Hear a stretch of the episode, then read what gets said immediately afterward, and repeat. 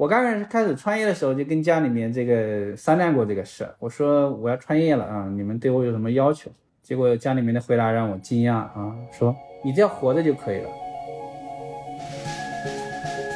开着车去富士康那地方去扫海报，扫回来呃录到我的 APP 上。为什么我是这件事情的 CEO？是我一直没有想明白这个事。当在做小东的过程中，我慢慢的觉得这个事情就应该是我做的。我在腾讯做 Q B 营销、数据分析，然后每天给马化腾这个告诉他赚多少钱，他的钱是怎么赚的，怎么样赚才可以更多，不跟我今天做小通一样吗？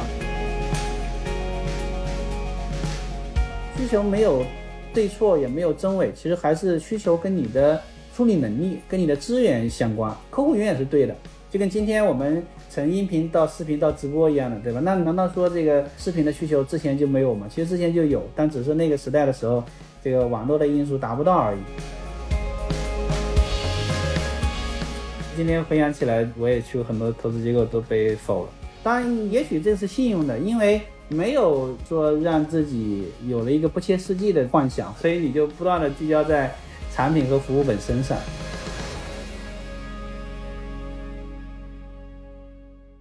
亲爱的听众朋友，大家好，欢迎收听本期的创业内幕，我是主持人丽丽。本期呢，我们请到的嘉宾非常有意思啊，可能每一个人都用过他的软件，他就是中国知名的知识服务 SaaS 工具小鹅通的创始人鲍春建。鲍总跟大家打个招呼吧。主持人好，各位听众好。对，鲍总是我知道您是这个直播老炮儿哈，上播客您是第一次吗？应该不是很多，对。对，希望您今天能跟那个我们的听友哈分享更多关于小鹅通的有意思的事情。然后，同时呢，今天来我们另一位嘉宾呢，大家非常熟悉的就是小鹅通的投资人，GGV 的合伙人 Joshua 吴晨瑶。大家好，各位听众朋友，大家好，丽丽好，鲍总好。对，呃，我们今天三个人啊，是在三个不同的地方，同样也是一期疫情期间的录制哈。然后我们非常感谢像直播技术和这个直播平台的发展，让我们今天可以得以像。呃，这个可能在十年前都很难想象啊，就是大家可以这么顺畅的利用远程工具来办公、来沟通、来录播课。呃，要不然我们先让鲍总介绍一下自己和小鹅通这家公司吧。嗯，好的，各位朋友好啊，非常感谢有这样一个机会跟大家交流。就像主持人说的，我之前可能更多的是在微信里面通过呃小鹅通的直播或者视频号的直播来跟我的客户交流，但今天 是采取这样的一个音频的方式啊。那小通呢？它主要是聚焦在微信生态，嗯，来去给大家提供这种知识分享、线上直播或者私域构建的这样一个工具。因为这个在在中国这个微信使用的非常的广泛啊，所以在微信里面去提供这样的一个交流的工具呢，它就容易得到推广。那从这个一六年开始呢，我们主要是为知识大 V 提供这样工具。那后来到了一八年、一九年，教育。的客户培训的客户越来越多，特别是在二零二零年疫情开始之后呢，普遍的企业都用小通的直播在微信里面去做这样的一个知识分享。那二二年的时候，加上这个企业微信啊，加上私域的不断的得到广泛认可啊，所以我们的工具又进一步的在深入到企业服务的每一个细节。嗯，那今天我们的 B 端的客户注册量已经超过百万级。我们的 C 端的客户，就是由我们 B 端客户带来的 C 端客户，在一年前我们的统计就已经超过了七点八亿。应该说，微信里面的用户基本上都曾经啊访问过我们的系统，有些他知道小通，有些可能他不知道是小通的，因为在微信里面体验跟微信融为一体了。对，其实这个我相信啊，就可能在北上广的几乎我们所有的听友都用过小鹅通。特别是在疫情之后，哈，各种各样的这种分享会上啊，都看到过，就是小鹅通的产品确实是很厉害。那我也想问问鲍总啊，小鹅通能这么顺利的接入微信的生态，是不是和您早年在腾讯的这个工作经验有关系呢？哈，上来就这么犀利的问题，呃，我觉得有一定的关系，我觉得有一定的关系啊，这个关系倒不是说大家理解层面那个关系的关系，对我觉得。最主要的还是市场有这样一个需求，嗯，在这个一六年的时候开启了自助付费这样的一个市场啊，那微信里面的很多的大号的这样自媒体，他们就需要一个能够构建自己的小平台的这样一个需求，特别是像吴晓波老师这样的头部客户，所以小通就应运而生了啊。随着后面的发展，不断的延展的一个过程。关于说腾讯的这个。关系呢，我觉得他对我在技术上的积累以及服务上的积累啊，特别是对于微信生态、对于互联网的产品和服务的理解，呃，有了一个很深的影响。这个是不可否认的，就他对我个人的在对于互联网产品、对于服务啊、对于这个互联网的生态的影响，它是它是在这种个人认知上产生了一个很大的影响。就是腾讯还是一个非常牛的在互联网里的黄埔军校哈，我们也知道诞生了大量的伟大的公司，腾讯系。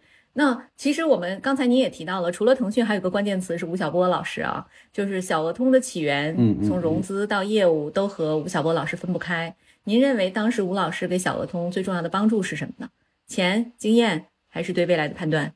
最重要的应该还是需求，对，所以我我我一直没有把吴老师当成第一个客户，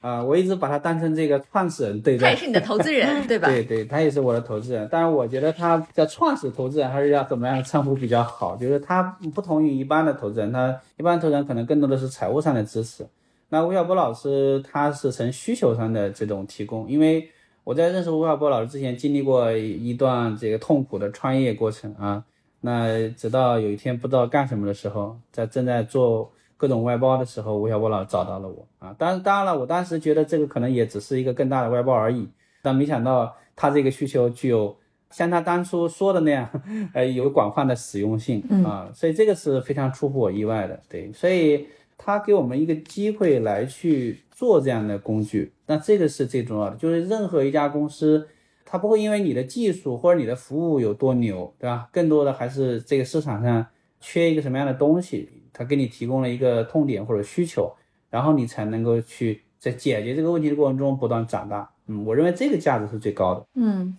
对，您刚才提到，其实创业有一段时间是挺艰难的哈，嗯能不能给我们讲讲有多难？您怎么度过的？OK，我一五年初吧，从腾讯出来，带着几个小伙伴一起创业啊。那那个时候，因为社会经历比较浅啊，对对创业基本上一无所知。我在创业的时候，连投资人都没见过啊，也没有拿投资人的钱，基本上就自己卖了腾讯的股票来创业的啊。所以那时候比较理想化，觉得我们一定可以的啊，我们这么优秀。对，我的股票这么有钱，而且一五年的时候看到了太多的成功案例，所以那时候也比较狂妄，所以就带着几个人去去创业去了。但很快七个多月的时间就把在腾讯九年赚的钱花光了啊，大概花了五百多万吧。凭实力挣的钱，凭运气都输掉了，是吗？对对对，那很快啊，你七个月就能花九年的钱，对吧？嗯，那随后呢，就是又不甘心就这样结束了，所以后来不断摸索，应该做了有呃七八个外包吧，给人家做这种 APP，二十万块钱一个，然后勉强维系着一个十几个人的小团队。那时候团队也比较构成也比较简单，就除了我和早期一起出来的这些联创之外呢，呃，能够跟我们一起走的就是一些高校的实习生啊，因为他们不太介意我们公司未来怎么样，他们只介意能不能给他们实习的机会和实习的费用，啊 所以一般正常的那些社招人过来，待不了一两个月就跑光了，所以呃，这样二十万块钱一个项目，二十万一个项目勉强维系的啊，大概又待了大半年的时间吧，这样一年半就过去了啊，我感觉再继续下去可能就。就不行了，就是那个意志熬不下去了，对吧？你和腾讯一般人出来做外包，这个也说不过去，对，所以就到，然后艰难到什么程度呢？就是因为那时候缺钱嘛，那家里面钱花完之后，靠那个外包的钱维系的，就是我们做外包的时候，一般尾款是百分之十，就最后有百分之十的尾款。一般有一些老板呢，做到最后可能不想做了，想放弃了，对吧？那他尾款都就不想给了。所以有一次，就那个两万块钱的尾款，我们一个联创跑去要了六次都没要到，然后最后这个哥们再也不想去要这个钱了，就是差一点哭着跟我说：“那个包哥，这个这个钱我能不能个人出？我不想再去了。”嗯，就就就达到这样的一个地步，对。所以那个时候想一想，那时候那那个还是还是挺艰难的，嗯。所以碰到吴晓波老师这样一个需求的时候，我并不认为它可能是一个创业项目或者是一个产品，但是。相对于其他的外包而言，呃，我感觉吴老师更有钱一点。嗯，对对，要找到有钱的客户很重要，对吧？嗯，有意思啊。张硕，你怎么评价老鲍这个人？呃，说实话，其实因为我也是从腾讯出来的嘛，我觉得老鲍还是很典型的。腾讯系，并且这个 广东本土的这种老同事的感觉，就是非常的务实，嗯啊，然后你可能第一次跟他交流的时候，你会觉得这个人所讲的东西，他不是说那么的让你觉得兴奋，或者是让你觉得有多么与众不同。但是如果说你去研究产品，或者深入的去交流产品、交流用户、交流市场，包括我们看实际的业务的进展，你就会发现说，这个就是腾讯。系就是行胜于言的一个做派，所以其实我们跟老鲍沟通起来还是非常顺畅的。虽然我一直是试图 想去呃挖掘这个老鲍内心的那一面，因为我知道很多腾讯的人都是，比如说不管是闷骚，或者是私下里会有很多的兴趣爱好等等，就是我还是在 仔细努力的挖掘当中。对。哎，老爸，我问问，就是你当时最难的时候，你家人，尤其是家里的钱啊，都花光了，就是你家人是什么态度？是这样的，就是我刚开始开始创业的时候，就跟家里面这个商量过这个事，我说我要创业了啊，你们对我有什么要求？结果家里面的回答让我惊讶啊，说你只要活着就可以了。哦，你太太做什么工作？她之前工作，后来这个因为小孩之后，就在家里面带两个小孩了。就是我们家人还整体来讲比较简单嘛，我觉得我我也是程序员里比较简单的，我们家人也比较简单，就是对于生活没有过高的这样的一个要求啊，基本能过得去就行了啊，所以所以这很重要，就对于创业者来讲，家里面的支持是至关重要的，嗯啊，所以就这样一句话让我就没有了太大的包袱嘛。但后来说实话，在这后来的创业的那个过程中，我感觉活着也是挺难的一件事情。就是第一个创业项目的时候，因为当时做一个蓝领招聘的项目，还要去跑市场，还要去找那些有资源的那些那些老板们合作啊。有一次在这个 KTV 这个唱歌喝酒，呃，这个喝到凌晨三点多钟，然后然后最后我也不知道是怎么回来的啊。然后后来据说我们家人到处找人找我，然后发朋友圈啊，打这个这个幺幺零啊，就各种都找我。这个我到今天为止一样不知道那天晚上我是怎么回来的。嗯，所以后来回想了一下。就是这就连这个活着这个基本的要求也是很难的。哎，我觉得你太太真的太好了，你真的是上辈子拯救了宇宙哈。像我老公这个创业的时候，他在那个早期，那个他就问我，他说媳妇儿，我这个创业了，要从家里借点钱。我说门儿也没有，自己想辙，对吧？谁给你拿钱？想得美！对我还要买包，我还要跟孩子出去玩，所以就是我我老公他压力是非常大的。但是那个他现在好像也慢慢上岸了啊，所以这个有时候你问他，你说哎，老公，你觉得你这个事业哈能够得以飞速成长的这个主要原因是什么？因为我老婆太能花钱了，而且不给我拿钱。对，所以我说有个好太太支持是很重要哈。对，其实今天大家听起来觉得这是一个。非常轻描淡写的事情，但其实身在其中是特别特别难的。我曾经访谈过一个创始人的太太，我就问他，我说你怎么理解你先生的工作？哈，他说我先生有跟我说了，他说如果我们家的两个孩子将来要创业的话，就把他腿打折啊。然后我说是吗？啊，他说这个太难了。然后他说有一次他跟他先生，就是跟你家人找你这个故事是很像。他的先生的办公室和他的家中间有一个过街天桥，平时就是为了上班能够更近嘛。有一天晚上，他给他先生打电话，打了十几个都没有接通，因为那个当时他先生在开会，手机静音了。但这种情况下从来没有，他们从恋爱到结婚已经有十多年了，就是是高中同学，嗯，然后他从来没有拒接过他电话，所以他老婆第一反应就是她老公可能猝死了，嗯，然后因为她老公已经连续差不多每天晚上两三点到家，早上八九点到公司，已经连续半年这状态了，她就穿着拖鞋，当时鞋都没有来得及换，跑到了公司去，冬天。北京的冬天，她穿了一双露趾的拖鞋就跑出去了。到了之后，发现老公在开会，嗯，她也看到他在开会，她也没说话，她悄悄的就回来了啊。所以我说，创业这件事情的成功，哈，不仅是一个团队的支持，更主要的是家人、朋友、你的合作伙伴都要支持你才可以哈。对我们说回来，就是其实大家。可能或多或少都用过小额通，就是很多朋友都很好奇，说小额通这样一个软件是怎么能够一下子就起来了？好像一夜之间满微信都在用小额通，这是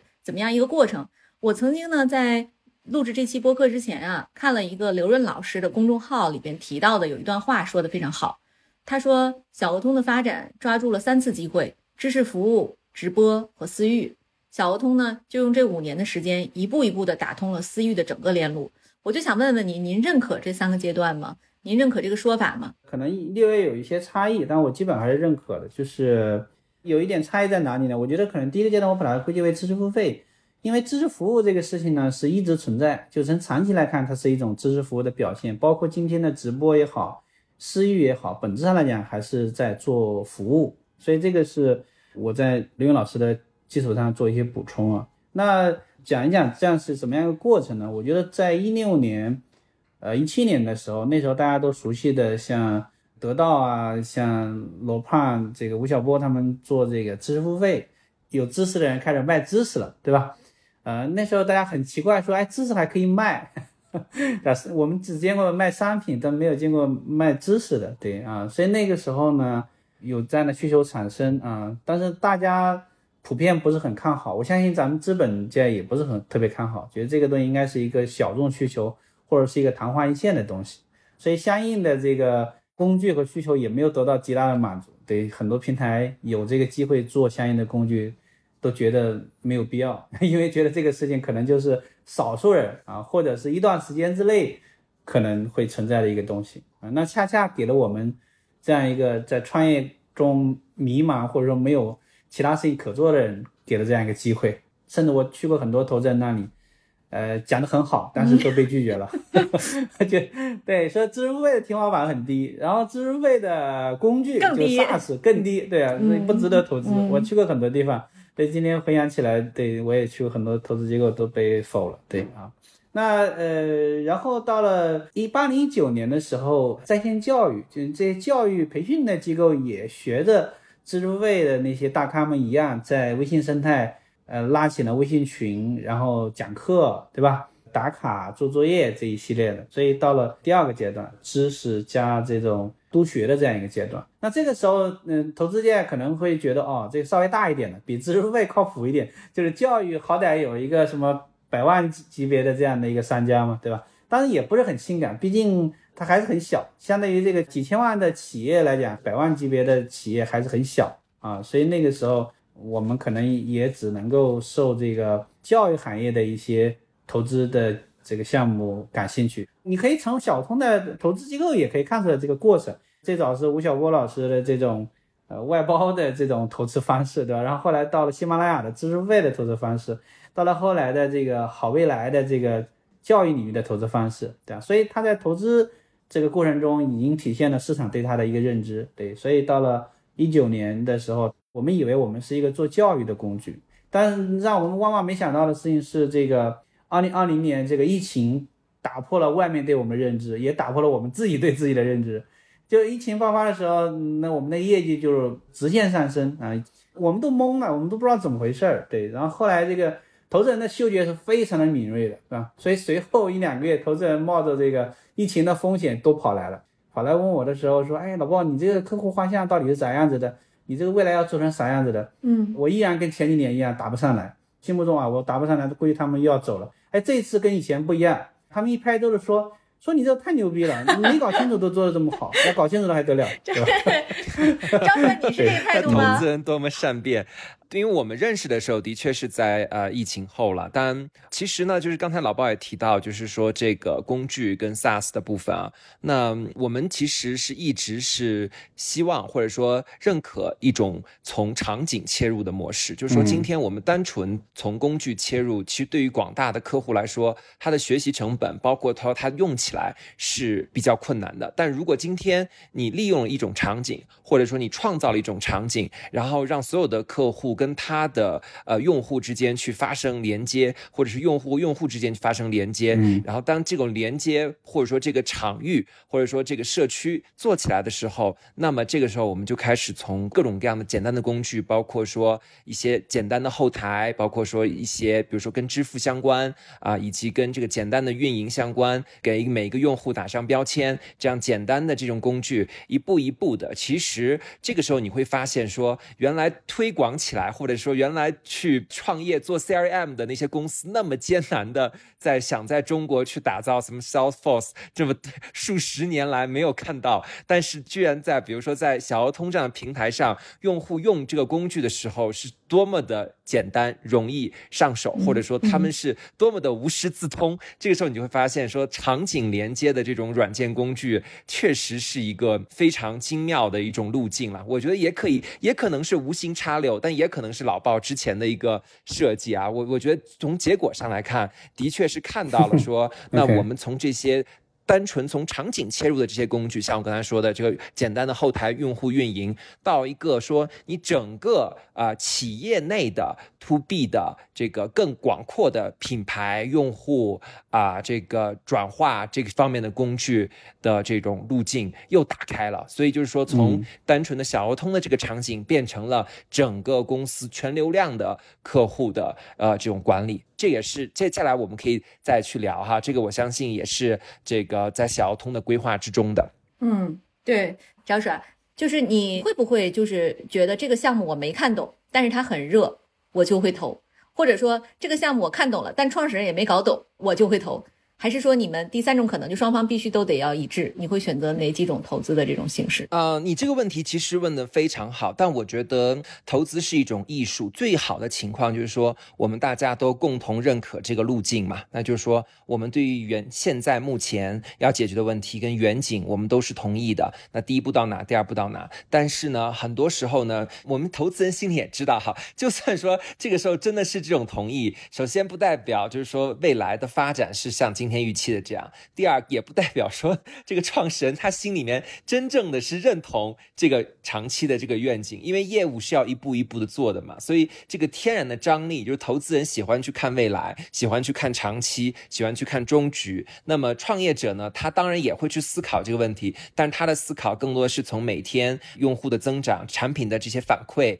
然后看竞争竞品的这些情况，他一点一滴的去积累的。所以这个角度必然会有不同。那具体到这个小欧通来说的话，我是同意，就是说，呃，有的时候确实投资人没有看懂的情况下，但是如果这个时候创业者能够把业务做起来，就是说，不管是收入还是产品，还是用户数啊，还是关注，这个只要有一个指标，它。绝对的意义上的快速的增长和爆发，那这个时候，投资人和创业者一定会拉回到现在当下去，共同去思考，说相当于是同一个起跑线上去想，说未来可以做什么，在今天这个量的情况下可以做什么。所以我是同意，就是说，当如果说你这个创业者，其实最好的情况就是说你的产品做得好，然后你的故事投资人也爱听。那次一点的呢，其实就是说你产品做得足够好，但你的故事你不用讲，投资人也会找。进来，但是如果说你没有好的数据，你就算有单纯的有故事，这个其实也是没有意义的。对，所以说，如果说这在二选一的话，我觉得宁愿说创业者先把产品和数据做起来，然后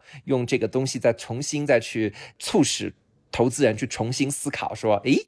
看来这个东西可能还是市场远比远远想象中的大，或者说它还是能够这条路还是能够走通的。对，哎，其实我看小鹅通的融资路径哈，我觉得非常有意思。嗯，呃，小鹅通是二零一六年五月份成立的，但是到二零二一年六月之前，他一共拿了五轮融资，全部是战投，就是不是那种财务投资。比如说，第一有有吴晓波老师的那个呃思想家，嗯，还有头头是道、喜马拉雅、好未来、腾讯，嗯，全都是 CVC，就是和战投。我就想知道，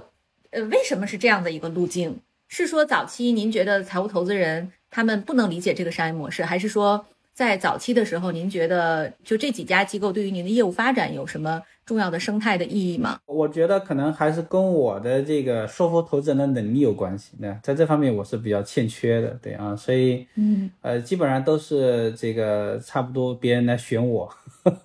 我很少说去能够说服别人，对，所以这个也是我的一个缺点。所以呢，我在做产品过程中，我更多的是一种被需要的方式在做事，因为我缺这种说服别人的能力，我就思考方式就是，哎，我做好了，等别人过了。当然有些时候可能也会吃亏，但有些时候会会因此而受益，因为你的思想做事比较聚焦，就把自己做好，等别人过了。就刚才这个教授讲的这个，你数据做好了，投资人这样又又回来了嘛，对吧？所以随着客户需求的。不断的处理，不断的延展，就会见到不同的人，对吧？我开始把吴晓波老师的需求解决好了，或者说取得他的信任，我就获得了他的投资。然后我在这个知识付费领域做出了一定的成绩之后，像喜马拉雅作为知识付费的头部，他就看到了我们的价值，所以他们就会投进来。然后在别人不认可的时候呢，他们认可，因为他们对知识付费比别人更了解。那随着这个从知识付费到教育行业的时候呢，那好未来当时也是教育的这种头部，所以他们对我们又产生了与别人不同的理解，对，所以又获得了他们的投资。那在这过程中，我也曾经啊，虽然说别的投资机构对吧，我去了就会这个失败，但是腾讯呢，因为毕竟我原来是腾讯老员工，我也曾经跟腾讯的投资也接触过多次，但是也没有成功。啊，甚至有时候觉得很尴尬，就说，哎，你看我是腾讯出来的，又那么热爱腾讯，连公司的名字都叫小鹅，对吧？所以，呃，但是 哦，这个意思，对，但是大鹅并不领情啊，就是在过程中也一直没有投，对。小鹅主要太多了，不知道小鹅投名字的由来。对，所以有点受伤啊。对，那直到了疫情之后呢？疫情之后还不是大鹅主动找我们的，是头部的财务机构来找我们的时候呢，其中有一个。财务机构可能跟腾讯那边有一些熟悉，就说了一句，说你们腾讯有一个人出来创业，现在很火的，都在抢，这个他们才知道了，对，所以他们立马就过来了，对，所以我们只开了一次呃视频会议就决定了，说哎呀，这个其他人别投了，我们来，对吧？那毕竟在这个微信生态嘛，对吧？所以大其他人也比较支持，所以 C 能就让腾讯投了，那那 C 能没有拿到的这些机构呢？就很快就起了后面的地了，嗯，所以在这件事情上，我觉得，嗯，很多时候可能跟团队的基因和文化相关啊，有它的优点，也有它的缺点。缺点就是说导致投资没有在最早期的时候获得一个很好的投资。当然，也许这是幸运的，因为没有在那过早的去拿到投资，说让自己呃有了一个不切实际的这样的一个幻想，或者说，嗯，甚至可能会导致你的一些判断错误，对吧？所以你随着需求的不断放大、不断的发展，哎，也许你少走了一些弯路，因为你钱少，你你没有折腾的资本，对吧？所以你就不断的聚焦在产品和服务本身上。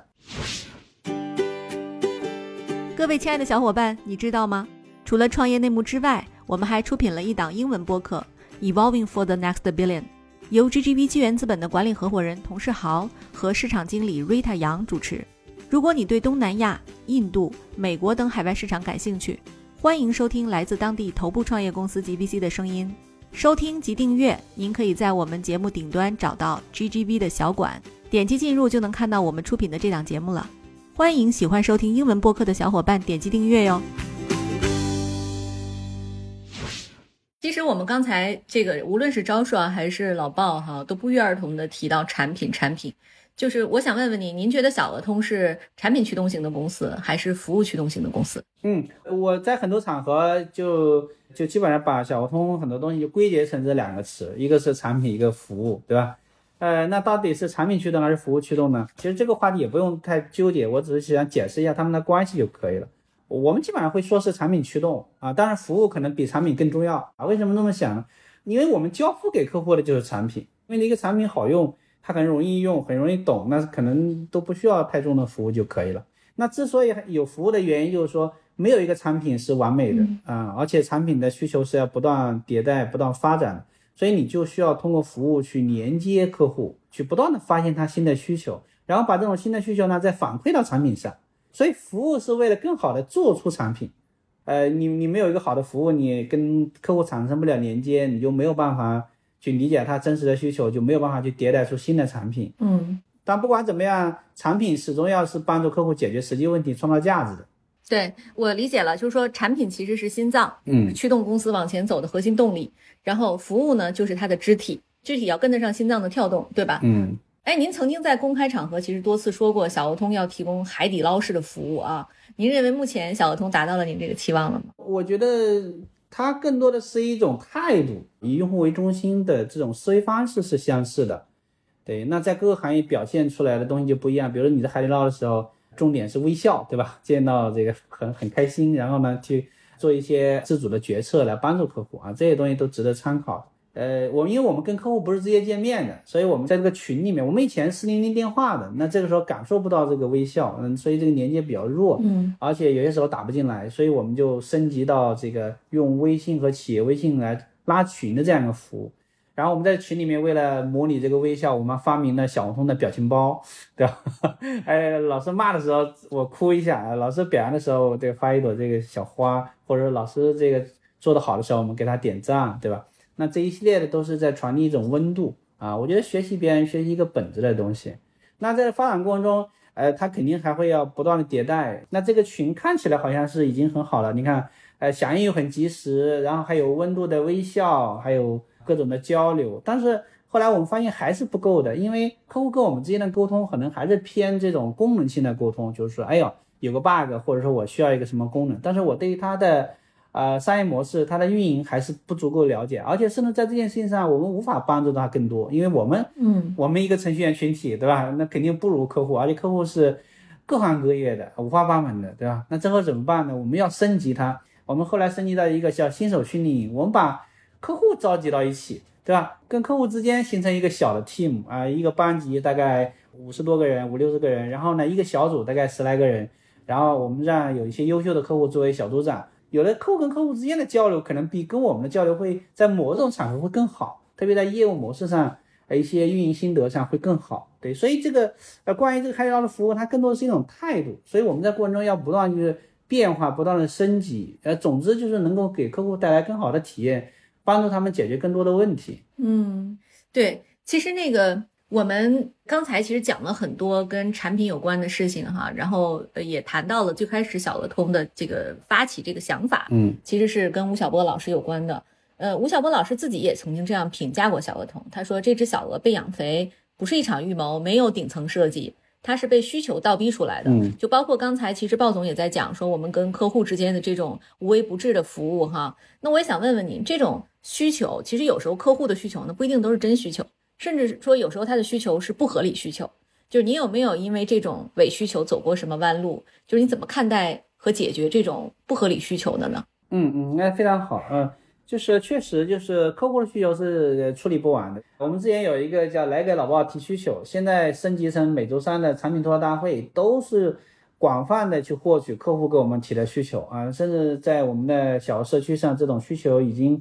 有两三万个了 啊，而且我们远远大于我们的处理能力啊，这也是很多上市公司嗯同样面临的这样一个问题，就是大家都懂得需求驱动，但是呢，面对这种个性化的需求啊，这种海量需求怎么处理的问题，我的一个原则就是说，你要监听，就并不是因为处理不完，所以你可以不去听它啊，它是客观存在的，对吧？就是有真需求有伪需求，真伪都是相对的。呃，比如说微你用微信的时候，其实嗯也想给张小龙提需求，对吧？啊，但但他是不是说这个是十五亿人都要的需求，也不见得对。但是我们要让他这种需求暴露出来，让他释放出来，然后只有释放出来之后，我们才能更好的去理解它、抽象它，然后挑他们这个共性的或者说更有价值的需求去完成。啊，所以这个需求没有对错，也没有真伪，其实还是需求跟你的处理能力、跟你的资源相关。啊，性价比相关，对客户永远是对的，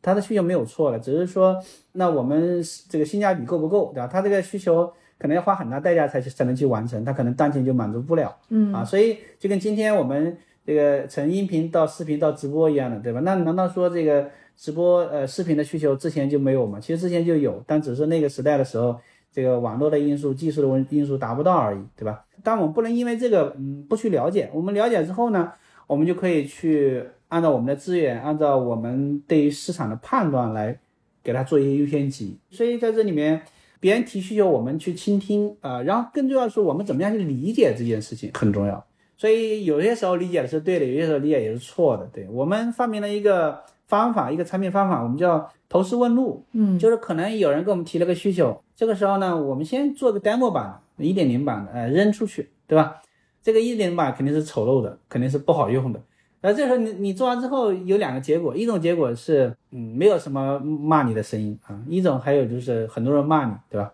啊，我更喜欢的是第二种，嗯，对，因为有人骂你呢，就表明这个需求别人是需要的，所以你这时候再去改啊，你态度好，承认错误，然后就改，你就找到一条道路，对吧？那如果说一个需求做完之后，哎呀，你没有好坏之分，也没有人关心，那可能就是一个伪需求啊，所以那就把它先放一放。那也许有一天它又被提出来了，那我们再去重新审视这件事情。嗯所以还是采取一种从客户中来到客户中去，然后反复，然后不断迭代的一个过程。所以我们在做产品的时候没有说对错啊，我们错了也不承认，对吧？就是说，哎呀，这可能需要迭代一下。对，所以我们做产品的人，嗯嗯，不太在意对错，在意的是能不能快速迭代。嗯，嗯，对，这是腾讯的文化呀。对，对吧？那我我其实你看，就是我们这一代人用过腾讯的基本上所有的产品。嗯？我还在播客里曾经透露过，说我当年我们班一个学习不咋地的一个同学，毕业之后大家都已经工作了，去了外企，去了什么那个大国企，然后只有他没找着工作，最后去了一家深圳的公司叫腾讯，然后那个那是零四年的时候，然后。去了之后，对，然后当时我们所有人都说这公司干啥的？他说做 QQ 的那家。我说啊，那你管 Q 币吗？嗯可以给大家搞点什么这个这个什么皮肤啥的吗？他说我没有去这个部门，我去了一个不好的部门，嗯游戏部门，OK，嗯 我做游戏。嗯，我那个同学现在是所有人里最有钱的，很早很早财富自由了你知道做 Q 币的那个人是谁吗？是我。啊！对呀、哇，这个真是 人生的一个轮回啊！我零四年认识你的时候，你说我是不是就能够 再搞点 Q 币，对吧？做 Q 币的部门并不是最好的，反而是做游戏的部门是最好的。是啊，对是，做游戏呢是赚钱，我们做 Q 币呢，我们是数钱。对，呃，就是说我们经历了那个年代，我们知道腾讯一点点的从它的一个小小的聊天工具到今天变成一个巨大的生态，嗯这其实是腾讯的魅力，也是小额通的魅力啊。嗯就大额和小额都是一样的，就是我们以不怕做错，我们不断的去改、去迭代就好了。嗯其实你看这个，呃，小额通啊，发这几年的增速真的是特别快。我不知道大家有没有用过一七年的小额通？一七年的时候，我们是小额通的客户，老包你知道吗？这个是我签的那笔嗯，订单。然后我们是您一七年三千家客户之一，嗯嗯嗯嗯然后当时我还记得那个功能，唯一打动我的是，当时我们想在那个网上搞一些线上的课，嗯我就发现这个过去的线上课呢，就是拿着一个摄像机在这儿拍。就是当现在这个功能非常普及了，但是当时其实那个小鹅通的这个功能是非常非常超前的，嗯。就是它最早就是一个 PPT，然后一个老师，你这么来回来去拿摄像头切换。嗯。到小鹅通一七年的时候，都有一个非常小的创新，就是它把 PPT 做成了主屏，嗯嗯。然后老师的声音做成了背景音，嗯。就这么一个小的变化，就一一下子就打动了我哈，所以我们是当时花了两万块钱买了一个订单，应该是一年可以上多少次，还有还有一个小程序，我记得，嗯嗯嗯我不知道现在有没有变化，因为那个负责操操这个事儿的 现在这个同学就是 啊，他现在在我们组负责 Omega 了，然后。这个我当时就觉得这个功能真的特别有意思，就是小小的一个变化就已经让线上的直播变成了一个非常非常不一样的一个体验。就我也想问问您啊，就一七年的三千家客户，产品是那样小创新来打破的破局的，到今天呢，其实小鹅通有一百六十万个客户嗯啊、那其实你说它有没有竞争对手呢？应该也是有很多人做类似东西的。我就想问问您，就是您觉得，就是我们依然能够脱颖而出、高速成长，这个背后您觉得核心的这个过人之处是什么？核心的竞争力是什么？可能有几个方面啊。第一个方面就是一些客观的原因，我觉得可能还是我们运气比较好，就是在那个知识付费刚刚起步的时候，我觉得吴晓波老师一直是我的贵人啊。当然了，吴晓波老师他们团队也说我是他们的贵人，因为因为如果没有我们，他那个知识费可能就挂了，对吧？然后对您，您也是他投资最赚钱的项目吧？那那应该是啊，应该是对，对应该是。对啊。那嗯那那个时候呢，就是说正好是一个机会点，一个生态刚好爆发的时候，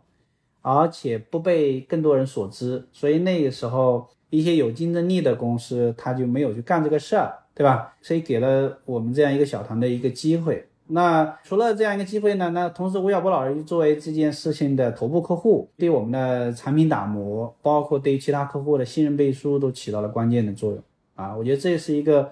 呃非常非常运气好的这样一件事情。对，所以创业有些时候真的是呃运气很重要啊，就是你碰到一个需求，而且是头部需求，这样的话你起步就会好很多。啊，这是一个。那另外一个，我觉得主观一点呢，我觉得团队吧。我们毕竟我们在呃腾讯九年做的事情跟今天做的事情是很相似的。嗯在小通这件事情前几个创业项目的时候，我老是在问自己一个话题，说为什么 CEO 是我，不是别人对吧？比如说我刚开始做蓝领招聘那个事情的时候，嗯我天天跟他们干的活就是开着车去富士康那地方去扫海报，把他的海报扫回来，呃，录到我的 APP 上。但这个体现不出我的优势啊，对吧？嗯就觉得这个为什么我是这件事情的 CEO？所以我一直没有想明白这个事。当在做小东的过程中，我慢慢的觉得这个事情就应该是我做的，对吧？嗯这个事情就是为我量身定制的，因为我在腾讯做 Q B，做那个营销，然后数据分析，然后每天给马化腾这个告诉他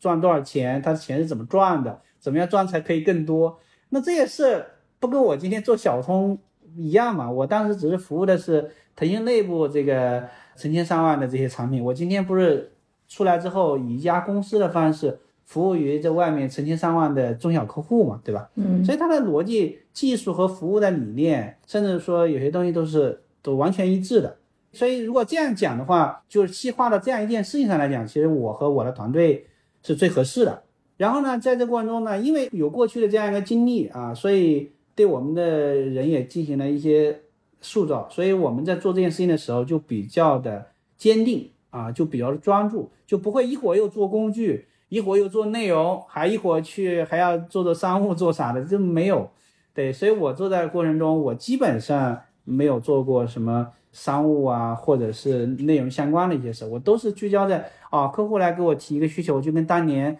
在腾讯内部这个腾讯业务给我提一个需求一样。然后出了事的时候呢，我给客户道歉，嗯，赔不是，对吧？然后呢，在腾讯的时候我也是这样子的，我当时在腾讯写道歉邮件就是成为模板了，对吧？对，对，所以所以所以这一系列的东西，就是所谓的专业、所谓的服务啊，甚至说要跟呃，当时在腾讯内部还有个叫专业服务伙伴，就是你要跟业务一起成长啊。比如说我们要给微信、给 QQ 提供支持，他们带来的收益也会跟我们分享，对吧？一起成长。嗯那今天也是一样的，如果客户不在了，我肯定也没有了，对吧？所以我也是帮助客户成功，然后客户的成功给我带来收益，对吧？所以一样的，我觉得这个呃用专业服务伙伴这三个词就能概括在腾讯里面形成这种文化，到今天小通这样的一个复制啊，是一脉相承的一个事情。对，我想看一下您那个道歉邮件，您现在方便分哦，享我可以分享一下道歉邮件，我我是有技巧的，就是 对对对，你你肯定会听的会更有感觉啊，对，就是嗯呃，我的道歉是这样子的，我第一句话就是我错了，嗯这是我的责任啊。然后回车要空一行再写底下的事儿，就是为了突出那一句话，对吧？对，您接着说，不好意思，我打断了，这个太好笑了，这个点。对你你肯定会有感受，比如说你的那个男朋友跟你道歉的时候啊，扭扭捏捏扭捏啊，说这个原因说那个原因，就是不说我错了，对吧？你你嗯其实你就期待他说一句我错了，对吧？不要说别的了，对吧？但是他就不说，对吧？很多人道歉就是这样子的，但他说了半天，哎，到到结尾的时候可能说一句我抱歉，对吧？那谁有那个兴趣看到最后呢？嗯因为前面看到都是你在狡辩，你在找各种理由，对啊，所以真诚的道歉，对吧？要一下子要揽这个责任。同时，当时那个邮件呢，我后来才明白道歉为什么那么重要。因为当一件事情发生的时候，如果你不道歉，你不背锅，就会牵连很多人，对，对吧？嗯。就是那个上面的领导发现一个事儿，没人承担责任，他就把所有人都骂一遍，那最后不是损失更大吗？当我先出来道歉的时候呢，他们就很开心，说有人背锅了，他们就把我的邮件转来转去，转来转去，说你看看带个包是他干的，对吧？他就 他就没有问题了，对吧？嗯，所以客户喜喜欢我这样的人。嗯，招硕，我终于理解嗯你投老鲍的真实原因了，就是老鲍一直在说，哎呀，我其实不善于沟通，我不善于跟投资人讲故事，有可能他不善于讲故事，但他真的情商很就高，腾讯人的特点。对，很善于沟通。对，刚才那个我觉得很经典啊，就是说你道歉完之后要空一行，就让他这个道歉的信息被充分的消化，然后再解释后面的。对。那招硕也是我司情商王啊，社牛 社牛群的代表啊，所以 这个事儿你们俩可以单独再来讨论，我可不行。我是背锅侠，谁的锅都可以背到我这儿，然后我通通接了，都是头后的事儿。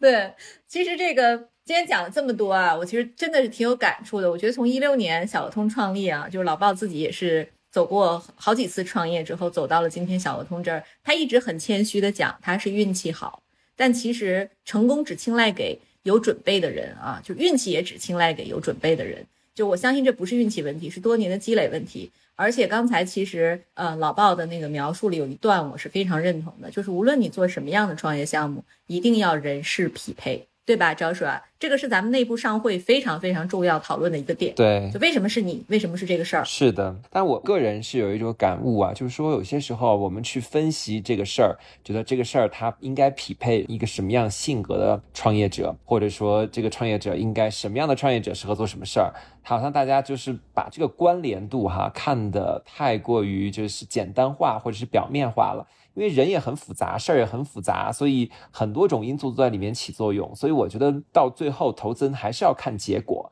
你结果好了，那就说明是匹配的；你结果不好，那就算表面上看应该是匹配的，那还是肯定还是有什么问题没有解决。对吧？肯定还是什么固有的一些东西没有发现，嗯，所以最终还是要看结果，嗯，所以说来说去，这个我觉得就是今天，我觉得老鲍可以去自谦也好，或者说讲自己的过去的这些经历也好，都可以，因为数据做出来了，那它的发生是有道理的，或者说未来的问题也都可以解决。反正这个东西对大家都是公平的，因为每个人都有属于自己的机会，对吧？疫情对很多的数字化的企业都是受益的，就算说疫情你不受益，但疫情之前你也。有属于你的机会啊，是不是？所以我觉得今天其实就看小鹅通的话，我觉得应该非常的公平，或者说非常的客观。就是它的确是疫情的受益，但是每个人都有自己的机会的，嗯，看你没有抓住而已。对对，其实这个运气啊，就是成功者的谦辞，是失败者的借口。所以有时候我们去看，就千万不要被这个网上这些所谓的创业传奇啊。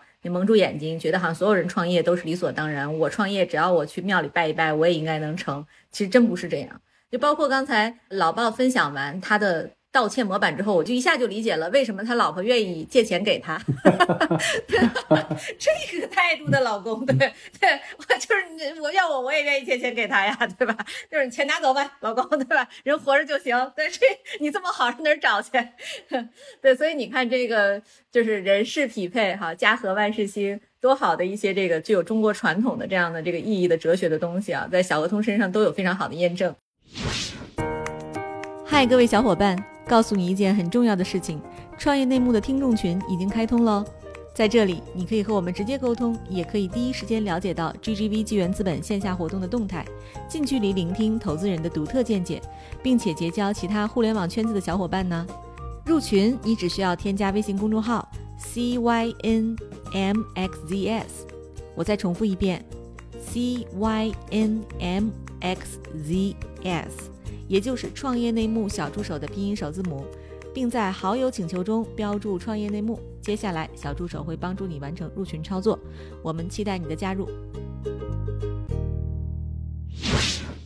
那我们其实，在节目最后呢，也请这个老鲍啊，见多识广的老鲍，呃，每天跟这么多人连线，每天晚上坚持直播的老鲍，要不要给我们推荐一下对您影响最大的一本书或者一部剧吧？呃，因为之前看书真的太少了。我以前感觉好像不一定要看书，对吧？就是说你在做项目的过程中、做事的过程中去看人就可以了。就是每一个人都是一本书，所以这样来去安慰自己的。但是呃，过去一段时间我还真看书了，对，因为因为我看书的原因，这个不是说我要去解决什么困惑，就是是因为我发现我要从现在的复杂的人和事情当中跳脱出来。我要有一种方式，对吧？比如你选择钓鱼也可以，对吧？你选择看书也可以，嗯，呃，就是因为有些时候呢，你呃作为 CEO 容易陷入到一个公司的一些事情里面去，这样的话可能也产生个人的焦虑，也会产生团队的焦虑，对。所以有些时候呢，反而放手让其他高管啊或者其他的骨干去承担，这个效果会更好，对。所以我就选择了看书。嗯，那最近这个看书，我觉得我我看那个什么《道德经》啊，然后看他们讲这个《道德经》啊，对吧？我又翻，我发现看书这个，哎，我容易睡着，然后我就采取了看剧。对对对，所以 您推荐的《道德经》就是有助于睡眠，是吧？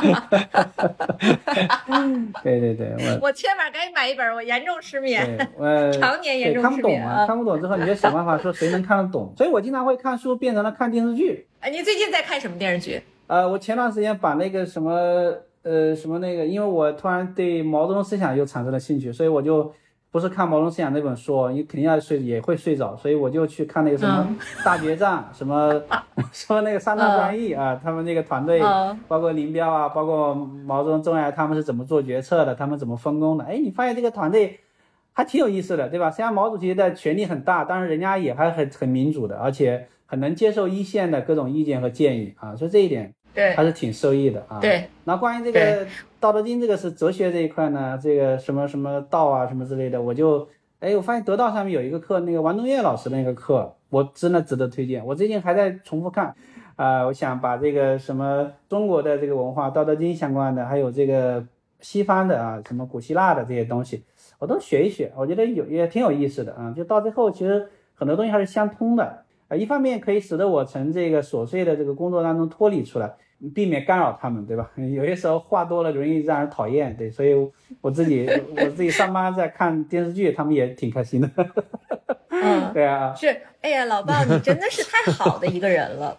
有有没有这种感觉？主要是我没见过老鲍，因为其实去年项目投完，我我正好在休病假。有差不多半年，我其实就没有出差。要是以往的话，项目投完，我其实直接见到这个 CEO 了。然后加上今年又疫情哈，所以一直没见着。但是我真的觉得有机会去那个深圳的话，我一定要跟老鲍约你一个时间，我们去吃个饭，喝个茶。你你这个人真的是一个好人，对，就是他人心很好，对不对？就是我在跟他聊的时候，第一是我觉得老鲍特别谦虚谨慎啊，就他始终还是抱着那种就是在初创公司那种 CEO 的心。然后，另外就是这个人，他很能以己及人，就是我别人的需求我知道啊，我己所不欲，勿施于人。然后对于同事的态度也是那种，就是大家只要舒服的工作就好了。嗯，这不就是 GGV 吗？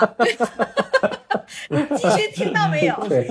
马屁拍到这里了。对，最后呢，最后呢，表明我还是认真看了这个书的，我还就是用那里面我最欣赏的。呃，一两句话，这个分享给大家。他说：“这个，嗯，呃，大概意思就是说，你想做的事，或者你说服别人的那个东西叫术，就是我想干嘛，我想推动别人，我想做什么，那是术的层面。对，别人需要你干啥，或者说被需要、被别人需要，那个才是道的层面。嗯，所以小童一路发展过来，他没有把太多的时间花在说服别人这件事情上，他反而相反，就是。”跟随着别人的需要，不断的去迭代自己，去完善自己，不断的去提高他感知别人的能力。嗯，哎呦，真的是太好了！就是我，我听完之后都想去小鹅通上班了啊。那个，我相信很多听友听完这期节目，一定是说特别想加入小鹅通团队啊，因为有一个非常通情达理的老板。然后这个团队的发展也非常的快，而且最主要的是还是还有我们 GGB 的投资 啊，所以这个团队一定会很快 IPO，然后对财务自由。所以那个呃，我想问问老鲍，就是想你们最近在招什么人吗？在哪里能找到招聘信息啊？那个官网啊，应该这个拉钩啊、报纸直聘啊这些渠道应该都有啊。嗯，当然了，就是新媒体在快速发展的过程中啊。特别是高管团队，我们也希望不断引入这个高级人才，对，因为毕竟嗯，好，我今天投简历，听到了 啊，对对对，很需要很需要，我们每年都会有一些这个新的高管加入进来，然后也比较好的融入，对，因为高管进来的时候，我们一直按着他说不要着急，不要着急，不要着急出成绩啊，先做好输入，不要着急输出，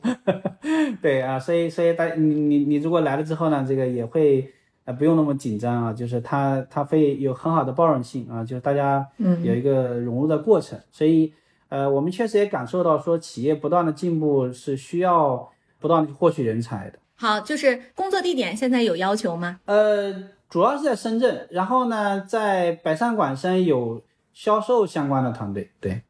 嗯，对，所以大家呢，如果说对小鹅通有兴趣的话，哈。然后包括我们吸纳大量的销售和客服的同事，都可以考虑加入我们的这个小鹅通啊！赶紧在各大招聘平台上搜索。对对对啊！然后也欢迎这一期的听友呢多多转发评论，因为我们录节目的时候，我突然发现老鲍后背的背景墙里有一堆的小鹅哈，所以刚才我就跟那个在节目开始之前就跟老鲍和徐涛总就要了，说看看能不能给我们的听友里边要几个小额，所以我们他们也欣然同意了。那就欢迎大家呢，在本期节目的喜马拉雅和小宇宙下面积极的评论，我们挑出五位朋友送出小鹅通的手办。好好的，没问题，谢谢大家，没问题，没问题，感谢 G G V 啊，感谢两位啊，也 好，谢谢大家，那本期的节目就到此结束了，好的好的，拜拜拜拜拜。